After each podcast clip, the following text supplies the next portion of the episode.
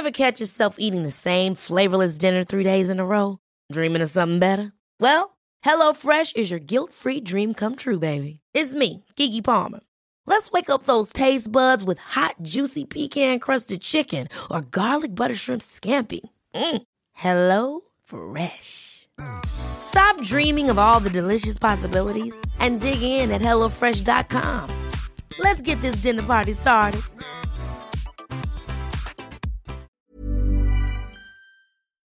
Heraldo Radio 98.5 FM, una estación de Heraldo Media Group, transmitiendo desde Avenida Insurgente Sur 1271, Torre Carrachi, con 100.000 watts de potencia radiada. Tarde a tarde, lo que necesitas saber de forma ligera, con un tono accesible. Solórzano, el referente informativo.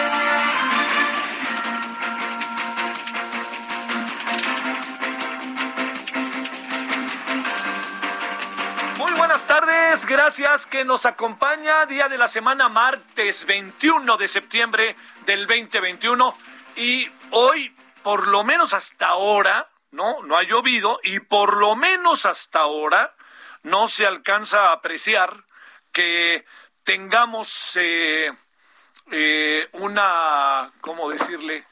Que tengamos una posibilidad de lluvia, ¿no? Pero bueno, esto habrá que ver cómo, cómo le hacemos, cómo le entramos y este y sobre todo que usted tenga tenga buena tarde.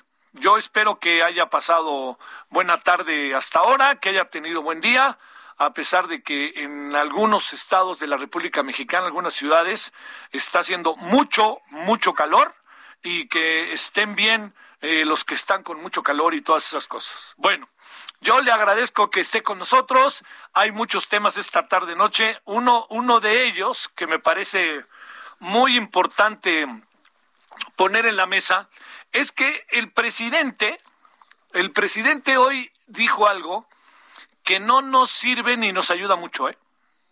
Porque señala de nuevo a las farmacéuticas que están manipulando a los padres de familia que tienen, padres y madres de familia que tienen niños con cáncer.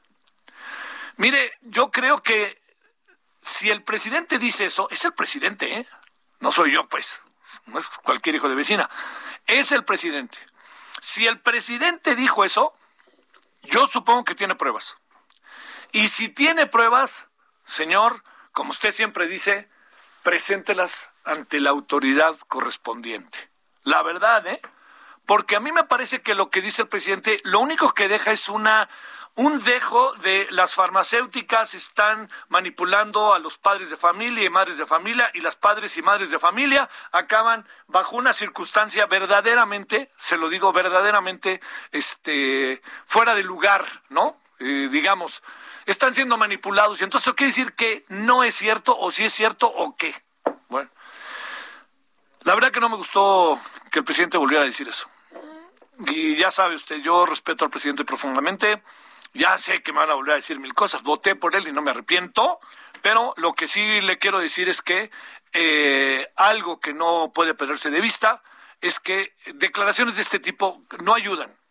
Si hay una prueba de que los papás están siendo manipulados y las mamás están siendo manipulados por las farmacéuticas, yo creo que el deber ciudadano y más de la primera magistratura del país vaya al juzgado, vaya al tribunal o vaya a la delegación o vaya a la alcaldía donde usted crea pertinente decir, vengo a presentar una demanda por la manipulación que están haciendo de estas personas que están rompiendo el orden porque no es cierto que no haya medicamentos. No hay medicamentos. Entonces, ¿para qué hacemos todo eso? Bueno, ese es uno de los temas que, que hoy tenemos. Luego, segundo asunto. Ayer ya le adelanté, no me quiero meter muy a detalle, la verdad, a decir no se sacó, no, no, pues ¿para qué habla uno de cosas que no tiene toda la película? Yo tengo muy, al igual que otros, una información muy precisa de lo que tiene que ver con lo que ha pasado en el mundo de la ciencia y las acusaciones que hay en contra de más de alguno de los eh, de los científicos y de los académicos. Y lo que sí le quiero decir es que muchas de estas acusaciones están cargadas de, más que de un proceso de investigación o de un, de un uso irregular, etcétera, yo, de los dineros, yo le diría, da la impresión de que aquí hay otra cosa de fondo. Y esa cosa de fondo tiene que ver con, pues que no le gustan a quien dirige hoy la ciencia como se dirigía antes. Y están tras ellos. Bueno, esa es la manera yo le diría, el espíritu, ¿qué debe de prevalecer? A ver, el señor fulano de tal robó. Vamos tras él. Y ahí están las pruebas. El señor fulano de tal, yo le diría, lo que tiene es que pues hace ciencia neoliberal. Pues eso es otra cosa.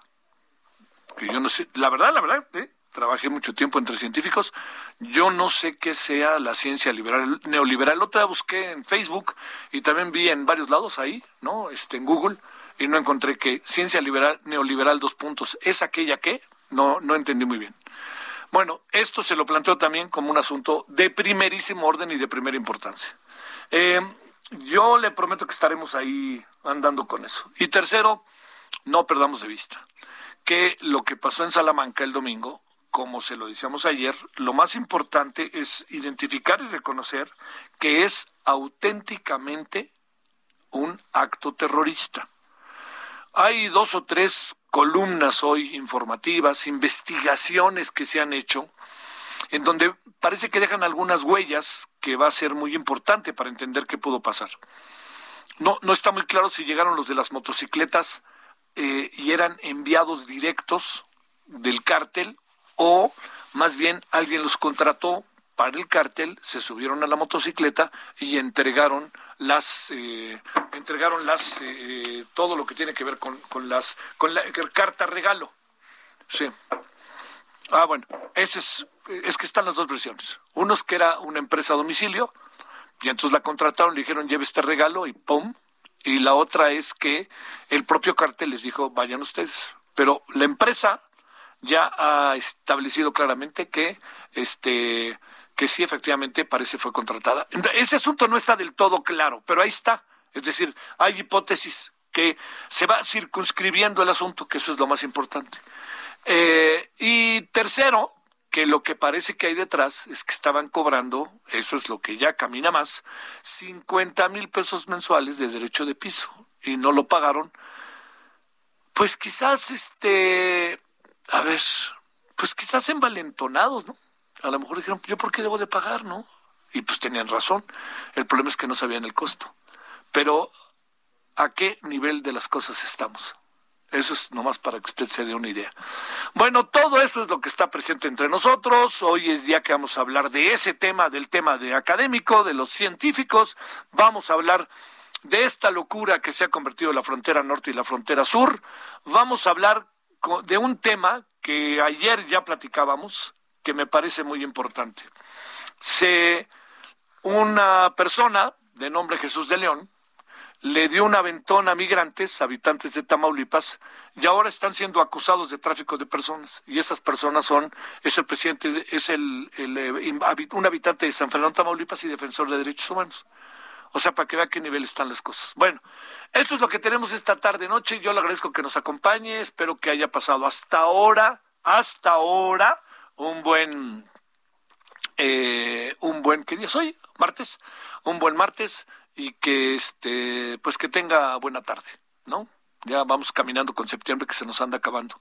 Se acerca la festividad de muertos, que es la que a mí me gusta. Así, mucho. Y se acerca también octubre, que algo nos debe de traer octubre pronto. Bueno, aquí andamos, gracias que nos acompaña. Nos vamos a las 17 con 9 en la hora del centro, día de la semana martes 21 septiembre 2021. Vamos para allá, pues. Solórzano, el referente informativo.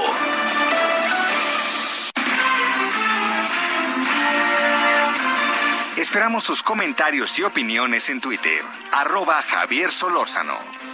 Arroba Javier Solórzano.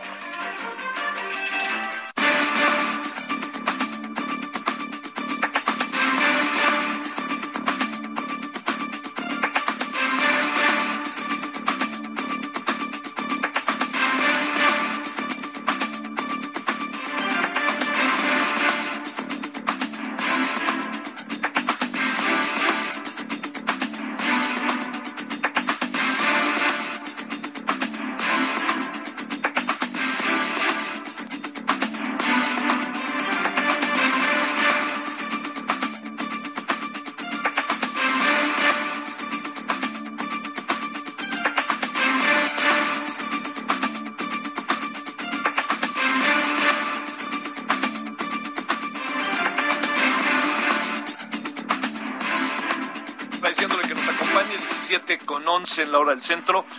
Bueno, ¿qué de temas este con Tonatiu Guillén? ¿Por dónde empezamos, mi querido Tonatiu? Bueno, el doctor Tonatiu Guillén, excomisionado del Instituto Nacional de Migración, expresidente del Colegio de la Frontera Norte. Querido Tonatiu, como siempre, es un enorme gusto saludarte. ¿Cómo estás? ¿Qué tal, querido Javier? Pues muy contento de saludarte con graves asuntos migratorios, pero Feliz de estar contigo. Nosotros estamos contentos. Oye, no, no, no puedo dejar de comentar porque sé que es tu tierra. ¿Cómo ves que le dieron a un atleta que ganó una medalla un cheque sin fondos? No, pues, ahí en tu tierra no puede ser. ¿Qué pasó ahí, no, Tonatiu? No, no tengo idea, pero es una vergüenza. En cualquier lado es una vergüenza. Sí, hombre. Y además para el trabajo que le costó a esta mujer, que mira, la conozco, no, hombre. Bueno, a ver, prometiendo que nos tienes que prometer que nos dieras alguna opinión sobre este tema que está en la mesa de los científicos y todo esto. Empecemos, a ver, ¿cómo va en este momento el tema de los haitianos que regresan a México, que México los deporta, que se los llevan directo a, Puerto Príncipe. ¿En qué andamos y qué crisis humanitaria ya estamos empezando a tener del lado mexicano particularmente, pero también del lado estadounidense? Mira, efectivamente lo, lo defines eh, con precisiones ya una crisis humanitaria no no es solamente este la búsqueda de refugio de estas personas que vienen pues de trayectos larguísimos muchos desde Brasil y Chile eh, que que pues de suyo el viaje ese ya fue toda una odisea sino también han tenido eh, lamentablemente pues un maltrato y agresividad eh, por parte de la autoridad mexicana, como vimos en Tapachula con la Guardia Nacional y el Instituto de Migración, que fueron pues muy agresivos, muy severos en, controlar o intentar controlar su estancia en esa zona. Y luego pues logran eh, llegar a Acuña, Coahuila, en, en, en unas circunstancias muy especiales, Javier, yo creo que vale la pena subrayarlo, por la logística que implicó eh, hacer eh, hacer el movimiento conjunto tan grande de personas. Pero el hecho es que también en Estados Unidos eh, pues el gobierno de Biden se se mueve del script original de apertura y regresa a un posicionamiento muy duro y en este momento también ya ha sido pues cuestionado por sus propias eh, a, fines políticos en el Partido Demócrata. Entonces eh, sí se volvió ya un, escenario en donde este conjunto de personas, eh, los más vulnerables, los que pues literalmente no tienen un país a donde arribar y que por lo mismo tienen necesidad de protección internacional, pues han sido este objeto de todo tipo de incumplimiento, primero de, de normas internacionales, hoy ACNUR mismo estaba ya haciendo un señalamiento muy explícito en ese sentido, y, incumplimiento de las normas de cada país. Creo que México eh, eh, no, no se apegó al espíritu de la ley de refugio que, que debió haberle dado pues más recursos y más capacidad de intervención a Comar, ni Estados Unidos que ahora los está regresando a la isla de Haití, pues tampoco les está dando el tratamiento que supone este marco jurídico en Estados Unidos, en México y en el mapa internacional. Eh, ahí sí estamos en una situación, eh, pues que dejamos atrás principios y el lado humano, el lado solidario que debiéramos tener, pues siempre, pero particularmente severo, Javier, lamentable, en todos los sentidos. Oye, eh, ¿qué, eh, debió, Tonatiuh, debió haber sido tema en la CELAC, que al final, en sentido estricto, no lo fue, de no ser dos o tres referencias que, pues, que fueron, que no trascendieron, para decirlo claro? en, en, en el espíritu de una comunidad internacional como la latinoamericana, por supuesto que debió haber sido tema. Eh, si fuera un tema, otras cosas que no venían al caso, este, y un asunto tan, tan crítico, pues sí debió haber ocupado un espacio, por lo menos un posicionamiento con relación a, a, a, un, a una comunidad internacional en donde pues buena parte de, de esta migración pues es latinoamericana. Está, están Haití, están los eh, venezolanos, están los cubanos, hay gente de Brasil también ya, el efecto Bolsonaro está generando migración, Ecuador, entonces sí tenemos este una comunidad eh, latinoamericana muy lastimada, está en la crisis económica, la de salud, este, otras violencias que están por ahí en cada lugar, pues han implicado desplazamientos forzados. México mismo, Javier. nosotros también ya estamos, somos un tercio del total del flujo que está llegando a Estados Unidos eh, buscando refugio o alternativas económicas. Entonces, sí, sí era, sí era un tema del desarrollo y de la comunidad y por lo menos debe haberse planteado. Híjole, o sea, ya somos un tercio de la migración, quiere decir que antes, eh, eh, que hace dos años que, habré, que habremos sido la cuarta parte o algo menos. No, mucho menos, mucho menos. Eh, para ponerle números, el, eh, en, en este mes de, del que cerró agosto, 208 mil personas son las que captó la Autoridad Migratoria de Estados Unidos.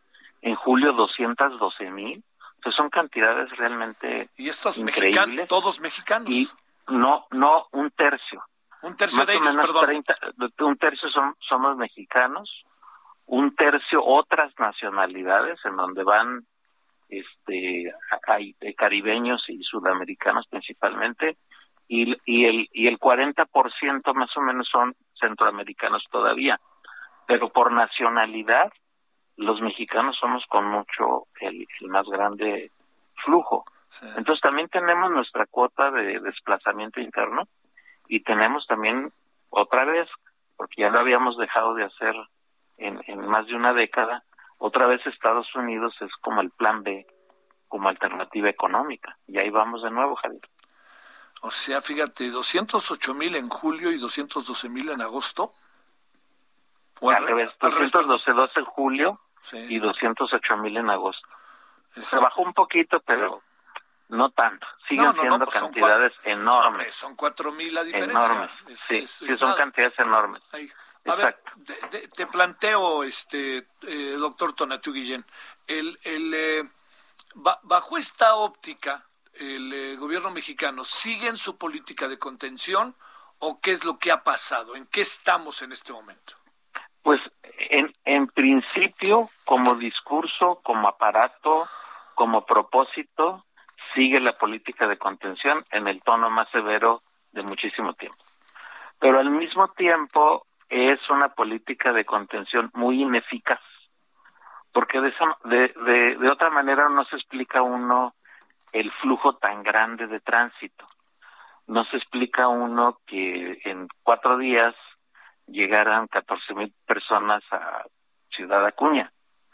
Entonces hay una contención hacia lo más visible, hacia lo, hacia lo muy manifiesto, como fueron los intentos de caravana en Tapachula hace algunas semanas, que fueron pues reprimidas por la, autoridad migratoria mexicana. Y el, el, el otro flujo, el que no vemos, el enorme, pues sigue circulando y, y, ese otro flujo está ligado con el tráfico de personas.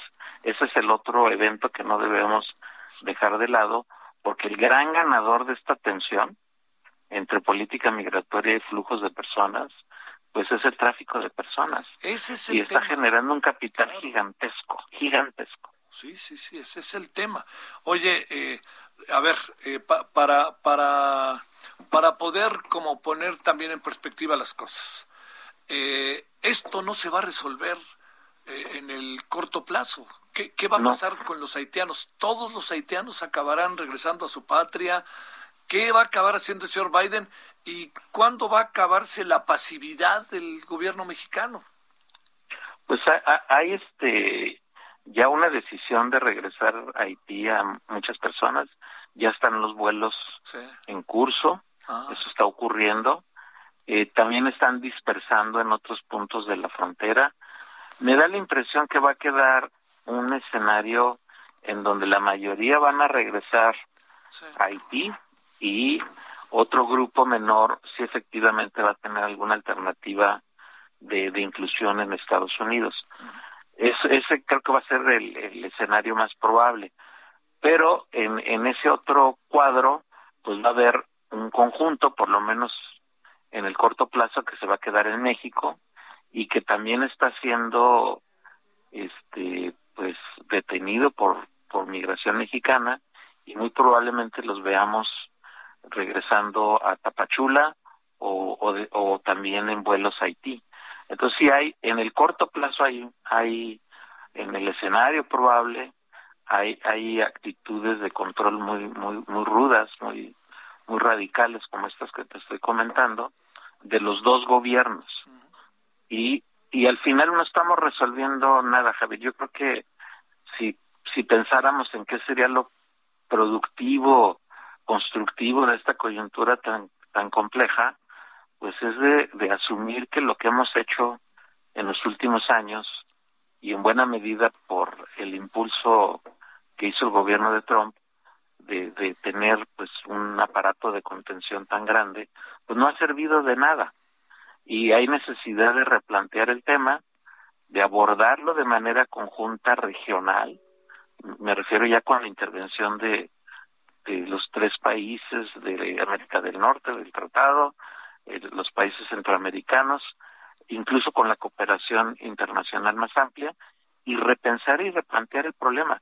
Es, es, es, este otro ejercicio de construir otro paradigma eh, ha estado comentado por mucho tiempo. Todavía el presidente López Obrador le ha mandado una carta a Biden por ahí insinuando esa posibilidad, pero en forma, de manera este, clara, abierta, no hemos dado el paso para replantear las cosas y, y hay que darlo, hay que darlo, no hay otra alternativa.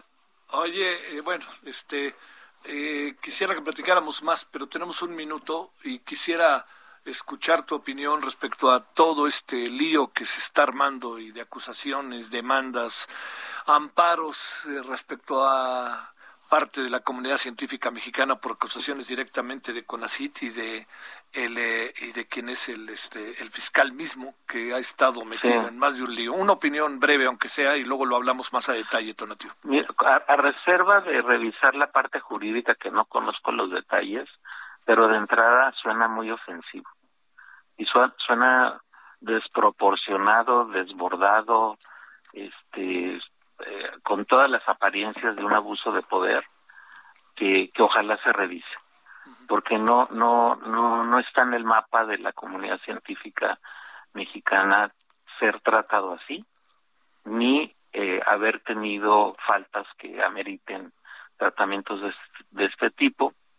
Y, y en la coyuntura personal del fiscal, pues con una presencia en el sistema de investigadores absolutamente cuestionable. Sí, claro. Entonces, es, es, todos esos escenarios pues son ingredientes de, de, de este ambiente que reitero ojalá se resuelva de manera correcta en el plano de lo que de lo que es una comunidad científica con objetividad y verdad y racionalidad pero por lo pronto parece que no estamos caminando por ahí doctor Tonatiuh Guillén te mando un gran abrazo como siempre y gracias.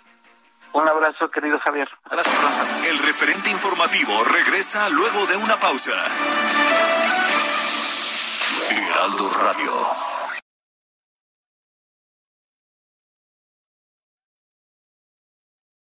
Heraldo Radio. Estamos de regreso con el referente informativo.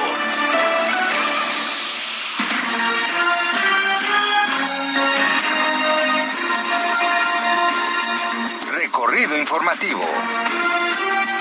La jefa de gobierno, Claudia Sheinbaum, garantiza que se aplicará vacuna de AstraZeneca a los mayores de 30 años. Estados Unidos completa donación a México de 3.5 millones de vacunas Moderna. Reos liberados en la Ciudad de México tendrán seguimiento para apoyarlos en su incorporación social. La titular de la Secretaría de Seguridad y Protección Ciudadana, Rosa Isela Rodríguez, comparece ante el Senado. Lluvias en México ayudan a que el sistema Kutsamala alcanzara el 60% de su capacidad. Johnson Johnson afirma que el refuerzo de su vacuna contra COVID-19 aumenta efectividad hasta 94%. Japón iniciará aplicación de una tercera dosis de la vacuna contra el COVID-19 en 2022. Ante crisis fronteriza, Nuevo León pide al Congreso realizar censo de migrantes. Hay consenso en San Lázaro para aprobar interrupción legal del embarazo y matrimonio igualitario. Esperamos sus comentarios y opiniones en Twitter. Arroba Javier Solórzano. Arroba Javier Solórzano. Fiddler, fiddle, something so sublime. The women tear their blouses off, the men they dance in the polka dot. His partner found and his partner lost. Hell to pay when the fiddler stops. It's closing time.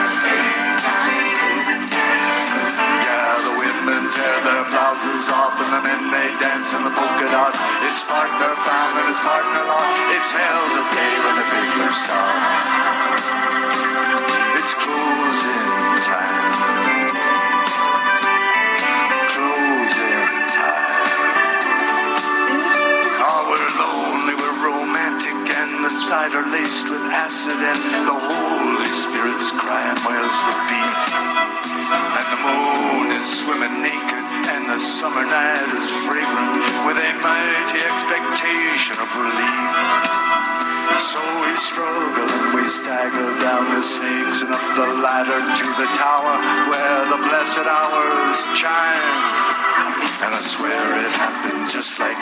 sigh, a cry, a hungry kiss. The gates of love they budge an inch. Can't say much has happened since we're closing time. Closing time, closing time, closing time. I swear it happened just like this a sigh, a cry, a hungry kiss. The gates of love they budge an inch. I can't say much has happened since. Can't say much has happened since. Maestro de maestros, maestrísimo Leonard Cohen, Closing Time.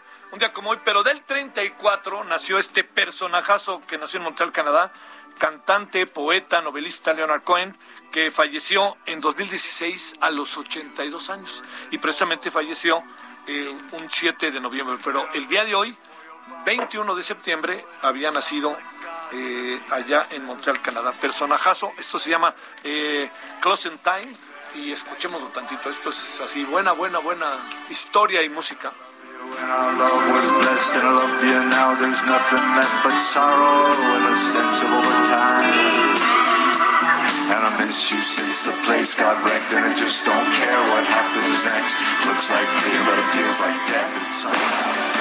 Solórzano, el referente informativo.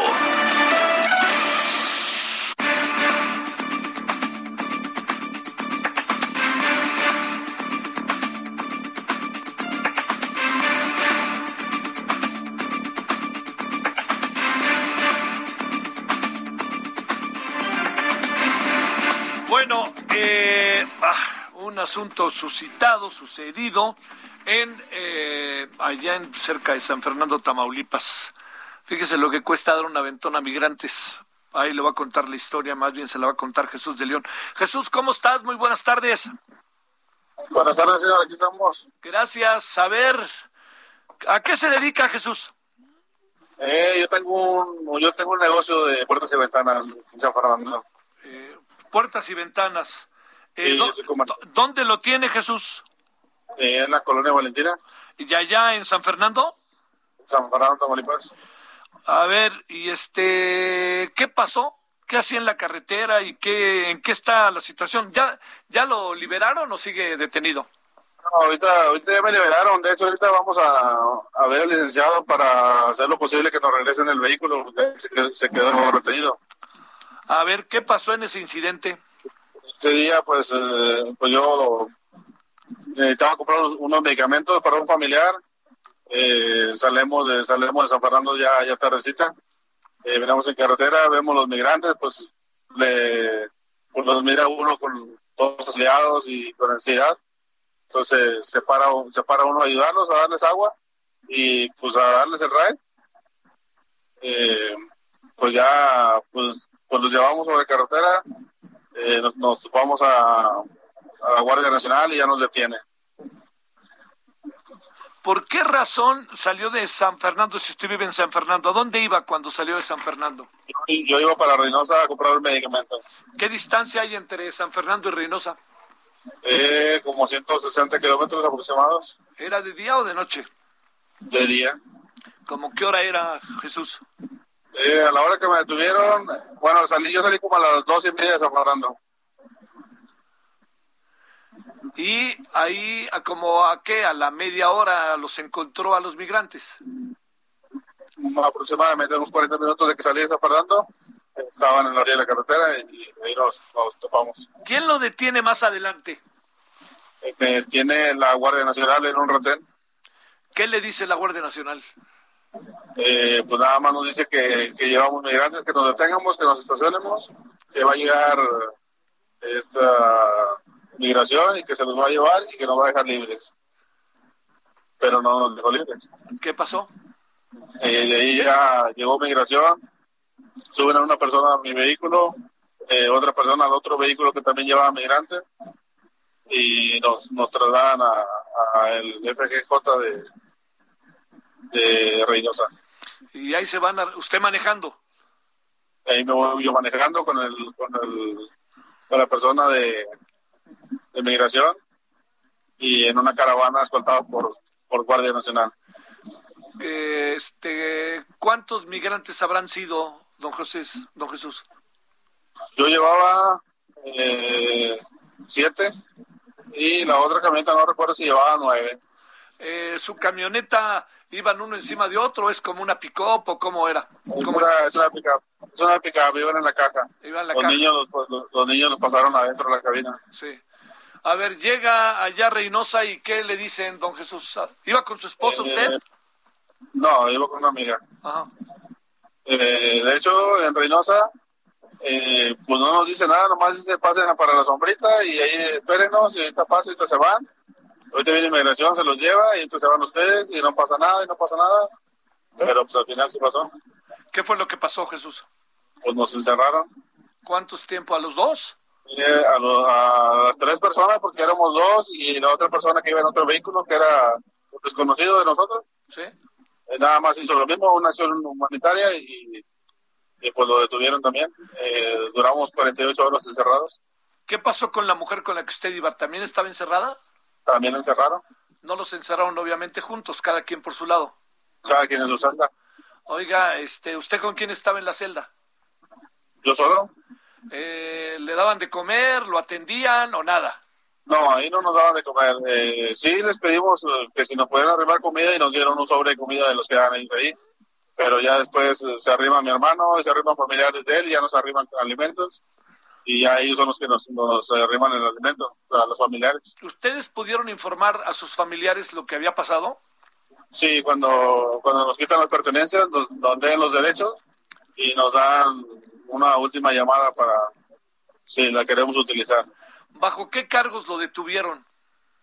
Eh, pues iba a hacer investigación, pero al parecer era como tráfico de inmigrantes, algo así. Oh, ro, ro, ro. ¿Cuánto tiempo tiene viviendo en San Fernando, oh, don Jesús? Bueno, ¿Cuánto tiempo tiene viviendo en San Fernando? no, pues soy nativo de San Fernando. ¿Le tocó verlo de hace algunos años? Eh, sí, eh, pues soy nativo de ahí, tengo 37 años viviendo en San Fernando. Wow, wow. Fue terrible lo que pasó hace algún tiempo, ¿no? Ahí con los migrantes. Once- sí, ah, con sí, los 72 migrantes, sí, sí, Exacto. estuvo feo. Eh, ¿Qué acabó pasando con los haitianos que usted llevaba? Eh, pues a mí, me, a mí me metieron a la celda antes de llevárselos. Eh, ya ellos, ahí ya les tocó llevárselos la migración. De hecho, se los llevó una persona muy prepotente que estaba ahí, que no pude identificarlo, Pero que era de migración. era de migración. Este, el trato A que... nosotros, a nosotros migración no sabía nada de qué, nos, estaba pasando con nosotros. Migración no sabía nada, después la Guardia Nacional tampoco sabía nada y el MP fue el que nos, nos encerró, pero tampoco nos, nos daba tanto tanta información, nada más de que pues era un delito llevar migrantes y con ese con eso fue por lo que nos encerraron. Y ustedes lo hicieron porque los vieron y dijeron de menos hay que darles un aventón o ayudarlos. Sí, pues como cualquier persona. Sí, sí, sí, sí. Yo, cualquier persona que vea batallado en la calle, va a parar a ayudarlo. Oiga, ¿y básicamente eran haitianos? Sí, eran haitianos. Bueno, creo que unos son de, de Santiago de Chile y otros de Haití. Híjole, caramba, caramba. Al final lo liberaron y ¿qué le dijeron? ¿Usted disculpe o qué? Eh, no, pues eh, el abogado, el licenciado fue el que nos, el que nos sacó, el licenciado Giovanni, eh, con los argumentos de que, de que no es ningún delito ayudar a ninguna persona que vaya en carretera, a ningún extranjero que vaya en carretera, Híjole. que no es, no es ningún delito ayudarlo. ¿Y O qué sea, pa- es- no, no, no nos pueden cerrar, no podemos, no es un delito hacer una acción humanitaria. Eso fue con la, fue con la, por la razón que nos pudieron sacar. Este, y ahora no tiene coche. Pues ahorita no tengo vehículo, ahorita voy a ver si lo puedo recuperar, que es un poco complicado. que hay que pagar. Porque- Que- pero no, pues ya ve que eh, aquí pues, utilizamos mucho el, ve- el vehículo americano, porque pues igual no nos alcanza para tener uno mexicano. sí.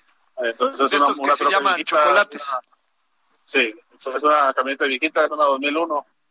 Eh, pues es para lo que nos alcanza el, el- el trabajo y, y, pues es lo que teníamos. Eh, pues ahora, ahora sí quedamos a pie. Este, ¿y qué va a tener que demostrar la legalidad de la de la camioneta y solamente así la puede sacar, supongo? Así es. Así es, pues para poder sacar necesitamos eh, pues que, nos, que comprobar que es de nosotros. Eh, pues vamos a ver cómo nos ayuda el, el licenciado Giovanni, igual el mismo que lo sacó. Y, y, pues a ver qué pasa, a ver si no la perdemos, porque pues digo, cuánto tenemos que pagar. Hay mucha corrupción, eh, don Jesús. Eh, pues yo creo que sí hicieron su trabajo. Eh, No, no, pues a lo mejor no es lo justo o no lo supieron hacer bien, pero dentro de sí estaban haciendo su trabajo. Y no es lo justo porque hay otras cosas que pasan por alto y por qué van a, por qué van a castigar a alguien que está ayudando a otra persona. No, no, pues bueno, podrían eventualmente contener a los a los este que no detener a los migrantes, pero usted no entiendo por qué, ¿no? Pero, pero otra, otra, otro detalle de la, de la autoridad. Sí. ¿Por qué nos vienen a detener nosotros si ellos mismos los bajaron en la coma? A ver, cuéntenos eso, a ver. Eh, en, el, en el retén de la coma eh, está antes de llegar a San Fernando, viniendo de Victoria, ahí bajaron los migrantes de los autobuses. Entonces ahí la gente se solidarizó, solidarizó y los, los, los movió de ese retén o de, de las novias a San Fernando para darles de comer. Ajá. Mucha gente se solidarizó, eh, pues entre ellos nosotros también en ese, en ese acto. Eh, no hubo ningún problema, los llevamos hasta San Fernando, les dieron de comer. Y mucha gente caminando por las calles, eh, por las carreteras. Y ya de ahí ya ganaron caminando otra vez para, para acá, para Reynosa, algunos para Matamoros. y ya es donde nos pasa, eh, pues este, esto de que nos detuvieron. Las Pero prácticamente migración los bajó en, los bajó en la coma. Oiga, y, y los bajó y por qué los dejó ahí? Migración, los- migración los bajó y ahí los dejó. Pero ¿por qué los dejó ahí? Pues se supone que los tenía que llevar a otro lado, ¿no? Exacto, no sabemos. Oiga, el estado físico de los eh, haitianos muy deteriorado, muy delgados o cómo iban las cosas. Eh, pues sí se miran un, poco cansados. Yo los veo cansados. Deteriorados, pues a lo mejor no tanto, porque como quiera, en cada pueblo que han llegado, eh, se les ha tratado bien, se les ha ayudado. Eh, no sé si vea algunos algunos fotos de cuando llegan a San Fernando. En San Fernando se les atendió muy bien, se les daba agua, se les daba comida, eh, se les daba frutas, sandías y lo que se pudiera. Eh, lo que comentaban ellos, de que en Ciudad Reynosa sí los trataron muy mal. Ahí donde estaban ellos, los trataron muy mal. Pero quien les ayuda no es la autoridad, son los No, ciudadanos. ¿Quiénes La son? comunidad, la comunidad, todos los ciudadanos de, de- San Fernando. Eh, Y en cada, en cada parte que iban pasando, dice que siempre los ayudaban. De Oye. hecho, comenta que migración de, de Tuxtla los atendió muy bien, los ayudó y los dejó que se fueran, les dieron de comer y siguieron adelante. Así cada lugar que había migración los atendían muy bien y sigan adelante. Nada más aquí en Reynosa sí los atendieron muy mal. ajá. Este, Era, era la, era la una, eh, bueno, eso no lo he dicho en ningún otro medio. Eran las, eran las 12 de la noche, 11 o 12 de la noche. Yo me arrimo a la persona esa que le digo que era muy prepotente de, de, de, ¿cómo se ¿De migración? de migración y le pregunto que, que, que quién se encarga de darles de comer a los migrantes. Porque pues todo el día sin comer y todavía a las 12 de la noche todavía no comía. Y se molestó, dijo que quién era yo, que por qué, que qué cargo ejercía, por qué le estaba dando órdenes a él y no sé qué, muy prepotente. No me quedó más que darle la espalda y retirarme. Uf, don Jesús. Pues este, bueno, lo más importante, eh, la persona con la que usted iba también ya fue liberada, la mujer con la que usted iba y las personas que también la, venían la atrás, persona también, sí. ya todos. Ya Eh, todos fueron liberados. ¿Qué va a pasar con el coche? Sabemos con la camioneta, ni idea, ¿verdad? ¿Qué vaya a pasar? Buena pregunta, ¿no? ¿Qué es? Pues, ¿Qué? sí se. Bueno, pues este, y está ahorita, eh, usted está ahorita en Reynosa, don Jesús. Ahorita vamos en carretera, eh, vamos en carretera a dejarle los, los papeles de la camioneta al licenciado para ver en qué nos puede ayudar. Bueno, ¿y de cómo ve el negocio de las puertas? Pues va bien, pero pues ahorita estamos detenidos porque aparte de, pues en la camioneta tenía mi cuaderno de apuntes que se quedó. Mi cuaderno de apuntes donde, donde anotaba los pedidos de los clientes Sí. y ahorita no tengo ni, ni idea de qué es lo que sigue. No tiene ni las llaves de las puertas ni de las ventanas, ¿no? No, pues no tengo nada y se quedó todo en la camioneta. Ah. Bueno, este, don Jesús, muchas gracias y qué bueno que estamos casi en otra etapa. Habrá Nada, que- y, y lo mismo de, de- de decirle a la ciudadanía que, que no se detenga de ayudar, que no nos pueden detener por hacer un, un acto humanitario. bueno, La ley no nos puede detener de hacer eso. sí, no, por ningún motivo. Le, eh, nadie puede detenerse por ayudar a los demás, ¿no? Y no, y no es delito. Ese. No es Bueno, la mejor ley- prueba de que no es delito es que usted está libre, ¿no? Así es. Así es. Le mando saludos acá desde la Ciudad de México, don Jesús de León. Gracias por estar pendiente también. Gracias, cuídese, buenas tardes. 17.48 no de centro. Solórzano, el referente informativo. Balance Inmobiliario es presentado por Centro Urbano. Hoy Casa Odepa en 20. Grandes promociones en Tecámac, Querétaro, Puebla, Cancún, Playa del Carmen y Monterrey. Tu mejor hogar e inversión está en 20. Búscanos en 20.com.mx.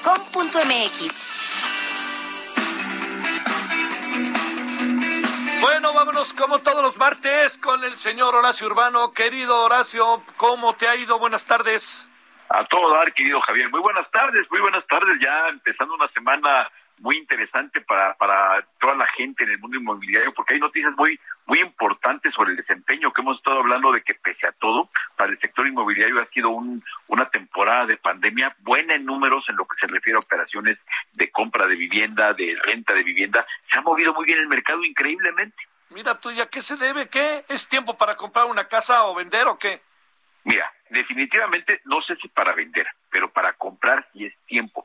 Para vender es difícil porque porque sí la, la realidad es que sí se percibiría que, a lo mejor se tratara un poco la demanda, habría que ver lo que es lo que quieres vender, pero para comprar, sin duda, mira, tenemos los, los, los créditos hipotecarios muy baratos, los, los, más baratos que hemos tenido en la historia moderna del país, con tasas en el 8% anual, en pesos, eh, protegido de la inflación. Entonces, me parece que los créditos están muy buenos.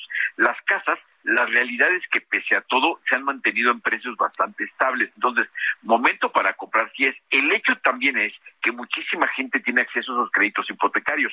Hay que recordar que la mitad de la población económicamente activa es derechohabiente del Infonavito, del Fobiste, y ya con ello tienen acceso a un crédito bastante sensato que además hoy se puede complementar con un crédito bancario, porque de pronto la pregunta sería, ¿qué es mejor? Si tengo la opción, ¿qué sería mejor? ¿Usar mi crédito Infonavit o usar mi crédito bancario?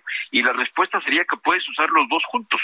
Eh, sobre todo muchas gentes de niveles de ingresos medios que siempre pensaron que el Infonavit no les funcionaba, porque lo que necesitarían comprar estaba por encima de lo que suponíamos que era un, crédito Infonavit. La realidad es que los créditos de Infonavit, los créditos de Fobiste, en el caso de Fobiste llegan cercano a los 3 millones de pesos los créditos, ya son montos bastante interesantes, pero que además los puedes complementar con un crédito bancario y seguramente le puedes dar servicio a tu, a tu, a tu necesidad de vivienda. Oye, este, eh, ¿hay oferta o no hay oferta? No, oferta, oferta sí hay. El problema grave que tenemos, y lo hemos platicado, es que de pronto en las ciudades tú, ves que hay, y lo hemos visto, montones de letreros de se vende o se renta.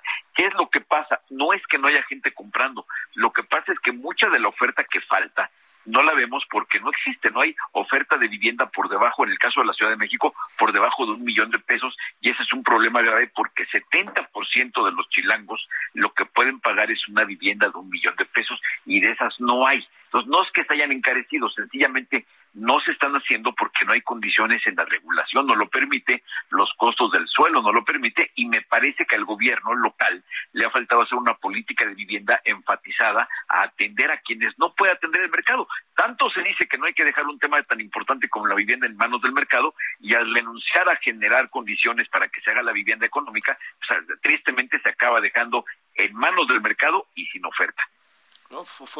Oye, este, a ver, eh, algo que es este, hoy decía la señora Guadalupe Loaiza, no sé si leíste su artículo en el Reforma, dice, expresidente Mazarik, ¿se nos vino abajo ya presidente Mazarik o qué? No, no, no, yo creo, yo creo, yo creo que, que la pandemia ha golpeado mucho eh, las, economías de los comercios y más que el presidente Mazarik es una avenida, es una avenida que está más enfocada a los restaurantes y a las tiendas insignia, esas tiendas que son más emblemáticas que lo que venden. Yo veo difícil que alguna alguna marca pueda recuperar en venta, en la, en la utilidad de la venta, no en la venta, por supuesto que van a vender mucho, pero en la utilidad es difícil que puedan recuperar lo que vale la renta en uno de esos lugares. Eh, es una calle emblemática, es una calle que tiene para tiendas que son de exhibición, para que la gente pase por ahí y diga, uh, tal marca está en México, uh, qué padre este restaurante debe ser fregón y no es no es no es la mejor referencia Mazarik. Por supuesto que no se ha caído, por supuesto que es una es una zona que por más que quiera la, la, la gente muy elegante de Polanco asumir que es, es una es una calle residencial, es una calle comercial, es una avenida comercial que quisiera la gente, los comerciantes quisieran verla lleno de gente, gente idealmente con capacidad de compra, porque tampoco serviría ver ver eh, Mazarik como como las calles del centro de la Ciudad de México, este si, si la gente no tiene la capacidad de compra.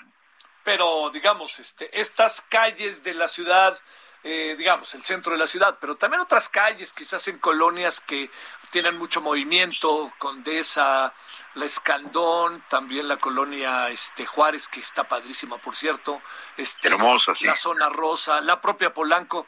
¿El movimiento sigue o no?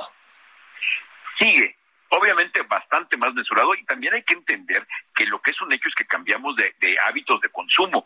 Mucho del consumo lo estamos haciendo en línea. Quien más, quien menos está comprando en línea y ese es un cambio de paradigmas para las tiendas, las tiendas físicas que poco a poco se van a convertir en puntos de exhibición, puntos de contacto para que la gente vaya y viva y a lo mejor en algún momento de la vida ya lo vemos haciendo en Europa que hay lugares donde tú vas, ves el producto pero no tienen tallas la solución es que los, pedidos son en línea, las tiendas empiezan a hacer para otra cosa, para que la gente conozca las marcas, esté en contacto con ellas, pero la realidad es que todo el tiempo que estuvieron las tiendas cerradas, las marcas hubieran quebrado si no hubiera sido por el, que, que, explotó positivamente el comercio en línea y es una tendencia que, se, que, que, va a persistir para, vaya, ya, ya de aquí al futuro, esta, esto, esto que estamos viendo en, en, en la venta en línea ya no va a ser la excepción de la pandemia, ya va a ser la regla. Entonces vamos a complementar el comercio en línea con la experiencia de darte una vuelta a un centro comercial. Para darte una vuelta a un centro comercial no necesariamente vas a ir al centro comercial a comprar, ¿eh? vas a ir a pasear, a vivir la experiencia y eso va a cambiar eh, cambios,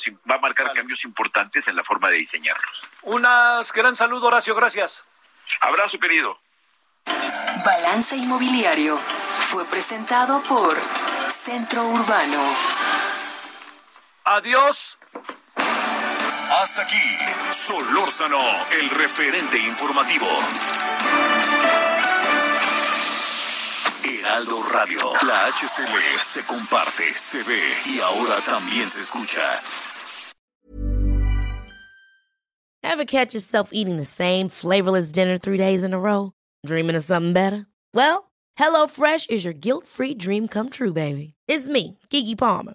Let's wake up those taste buds with hot, juicy pecan crusted chicken or garlic butter shrimp scampi. Mm. Hello Fresh. Stop dreaming of all the delicious possibilities and dig in at HelloFresh.com. Let's get this dinner party started.